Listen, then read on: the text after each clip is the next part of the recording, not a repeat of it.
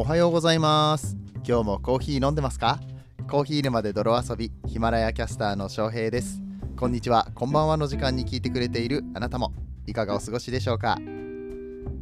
この番組はコーヒーは楽しいそして時には人生の役に立つというテーマのもとお送りする毎日10分から15分くらいのコーヒー雑談バラエティラジオとなっております。皆さんの今日のコーヒーがいつもよりちょっと美味しく感じてもらえたら嬉しいです。さて本日は6月の30日水曜日でございます、え水曜日の分をちゃんとお昼に配信する、はい、昨日の夜中に、えー、火曜日の分を配信して日付が30日になってるやつが2つあると思うんですけれどもこれでちゃんととりあえずは毎日更新の、えー、日程を巻き返したかなと思っております、えー、そんな感じでやっていきたいと思いますけども、うん、やっとねえー、ゆっくりと休息を取ることができまして、えー、寝ました。でもねちょっとまだ睡眠が浅いかな。いつも飲んでる睡眠のサプリを飲むのをそういえば忘れていたななんて、えー、そんなことも思ってますがまあ今回の東京旅行でかなり、学びがあったというか そのたくさんのコーヒー屋さんを回るときにはね気をつけなきゃいけないことだったりとか、まあ、逆にいいことも、うん、たくさんあったしまあ、皆さんといろいろ共有できることあると思いますしこれから、まあ、ちょっとコロナが明けていってコーヒーの旅行とか、えー、行きたいなって、うんまあ、コーヒーに限らずですけど旅行に行く時に気をつけることが、えー、できる内容なんかにもなってますのでぜひともお聞きいただければと思います。それでは本編やってまいりましょう。この放送は歴史とか世界遺産とかを語るラジオ友沢さんの提供でお送りします。えー、っと4泊5日のコーヒー旅から、えー、数日前に2日前に、えー、帰ってきました、うん、2021年関東コーヒー旅コーヒー旅行ということで、えかなりのお店を回りましたね、うん、なんと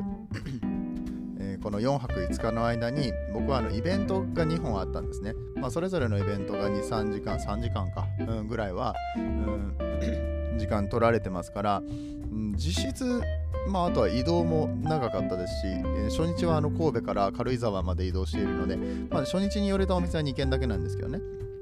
まあ、そういうことも考えると実質の、あの自由に使えた時間って結構短かったんですけどそれでもコーヒー屋さん21軒行きましたし、うん、とご飯屋さんコンビニなどを除いたご飯屋さんで、えー、プラス8軒ほど、うん、お店回ってますパン屋さん行ったりとかあとなんかビールのお店に行ったりとかしました。うん。で本当はあと4軒ぐらい他のコーヒー屋さんも行く予定だったんですけれどももうあまりにも余裕がないなっていうことに気づいてはいあの1つ目の tips ですね。余裕を持ったスケジュールを立てましょう。あの今言った4泊5日でであのその長距離の移動やイベントを含めて、まあ、1日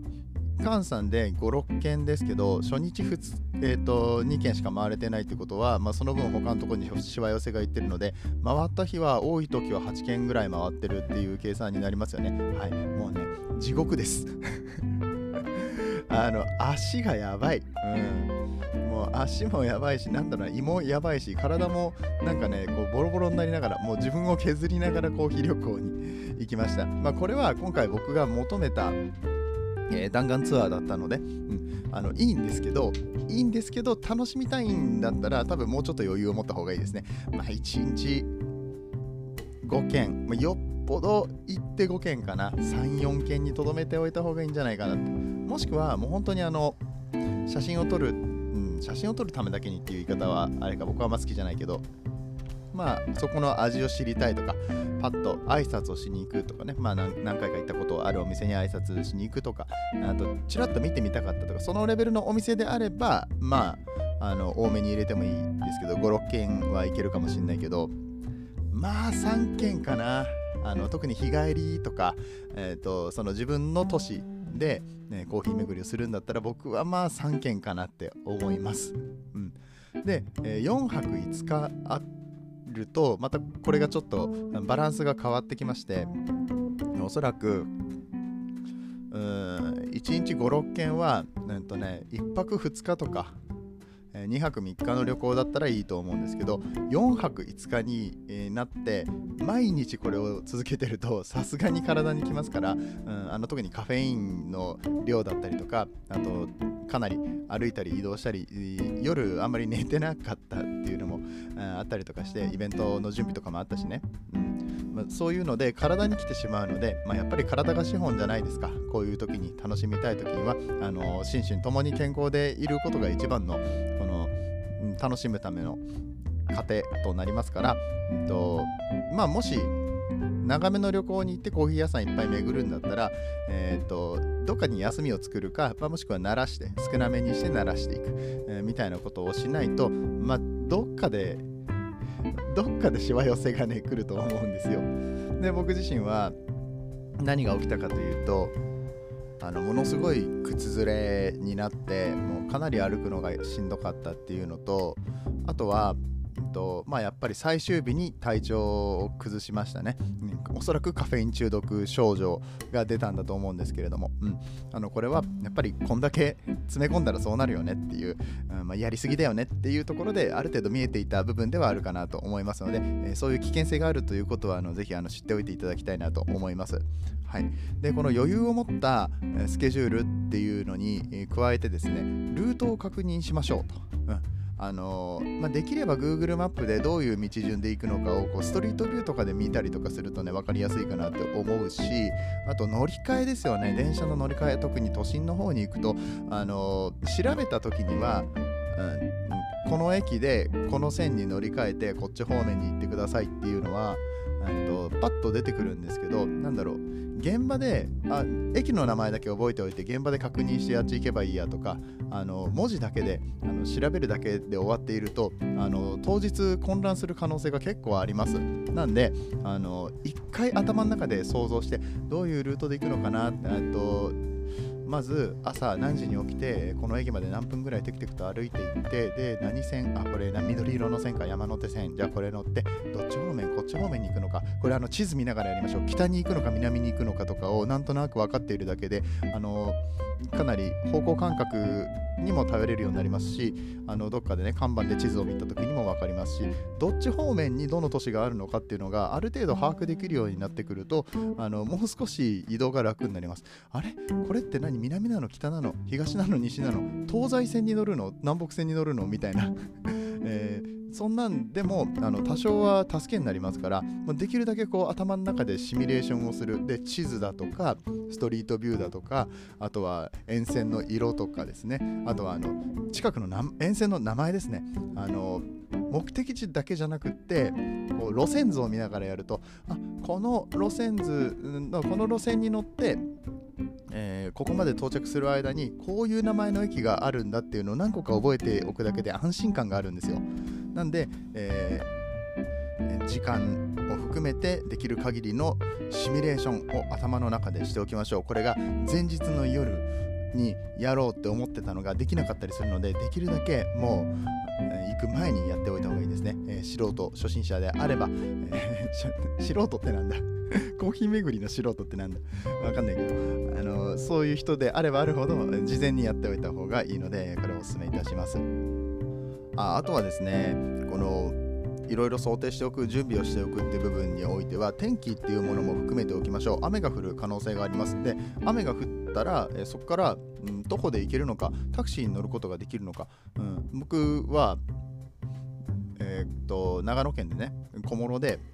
えめっちゃ雨に降られまして、えー、30分ほどかな、うん、もうちょっとかな、うん、あの、駅から出られなくなってしまいました。もう田舎ですから田舎ですし無人駅ですし誰もいないんですよ。まずタクシーなんて通ってないしバスもないみたいな、え、状態で、え歩いて、え丸山コーヒーの工場まで行かなければいけないのにあここから歩いて20分かとか言ってあの自分の中では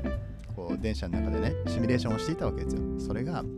いきなりの大雨でマジどうしようってなったんです。もう雷とかも鳴ってるしめちゃくちゃ怖かったんですけどあのその時は幸いねあの通り雨ですぐに、えー、去って、かつ虹を見ることができたのでもう人生で一番綺麗な虹をねあの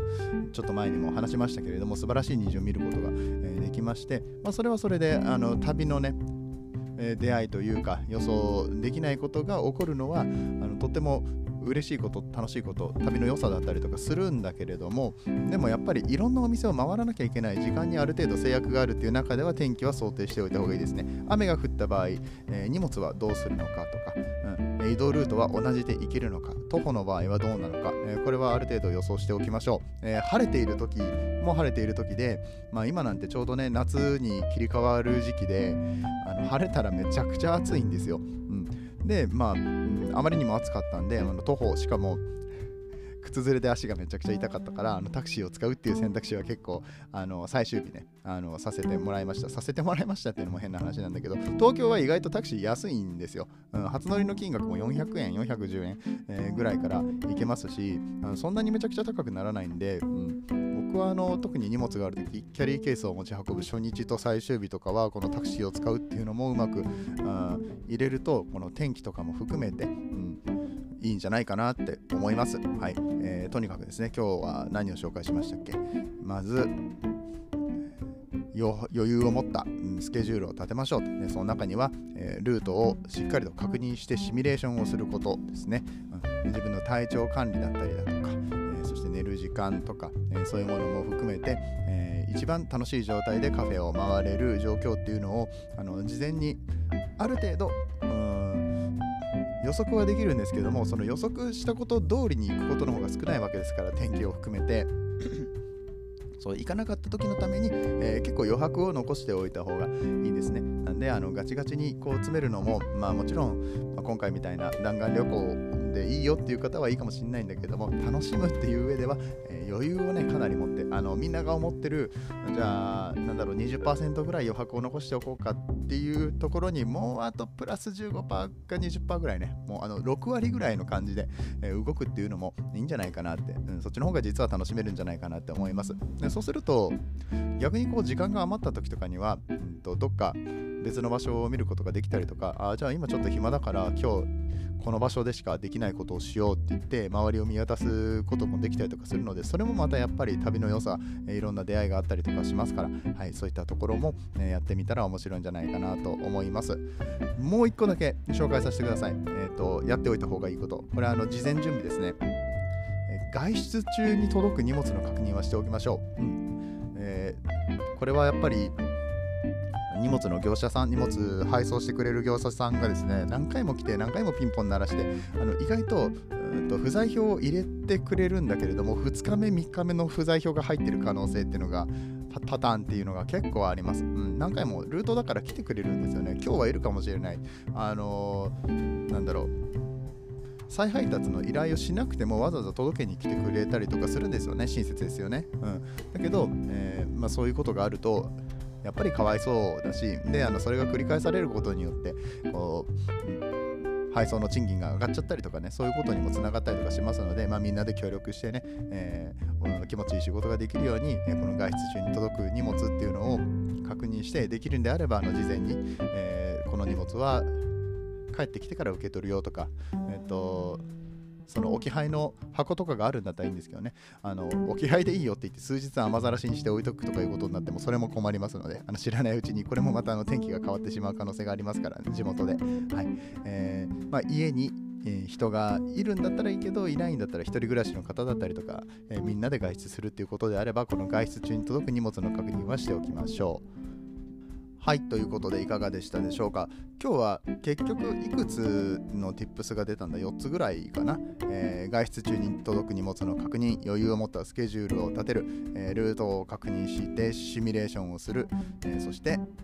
え天気も想定しておきましょうという話をさせていただきました、えー、これは結構事前準備に当たるかなと思うんですけど今度は、え、実際にコーヒー旅行に行った時にどんなマインドで、えー、とか、まあ、もしくは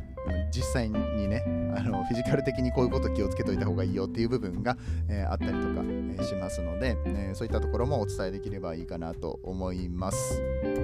まあ、つまり前編後編で分かれるっていうことですね。明日の朝は、えこのの後編ということでこのコーヒー旅行を楽しくするためにするべきことをお伝えしていきたいと思いますのでどうぞお楽しみにお待ちください。今日のお話が面白かったよと思っていただけた方ぜひいいねボタンとかコメントで応援をしていただけると嬉しく思います。それではまた明日の朝お会いいたしましょう、えー、お相手はコーヒー沼の翔平でした。次はどの声とつながりますか？引き続きヒマラヤでお楽しみください。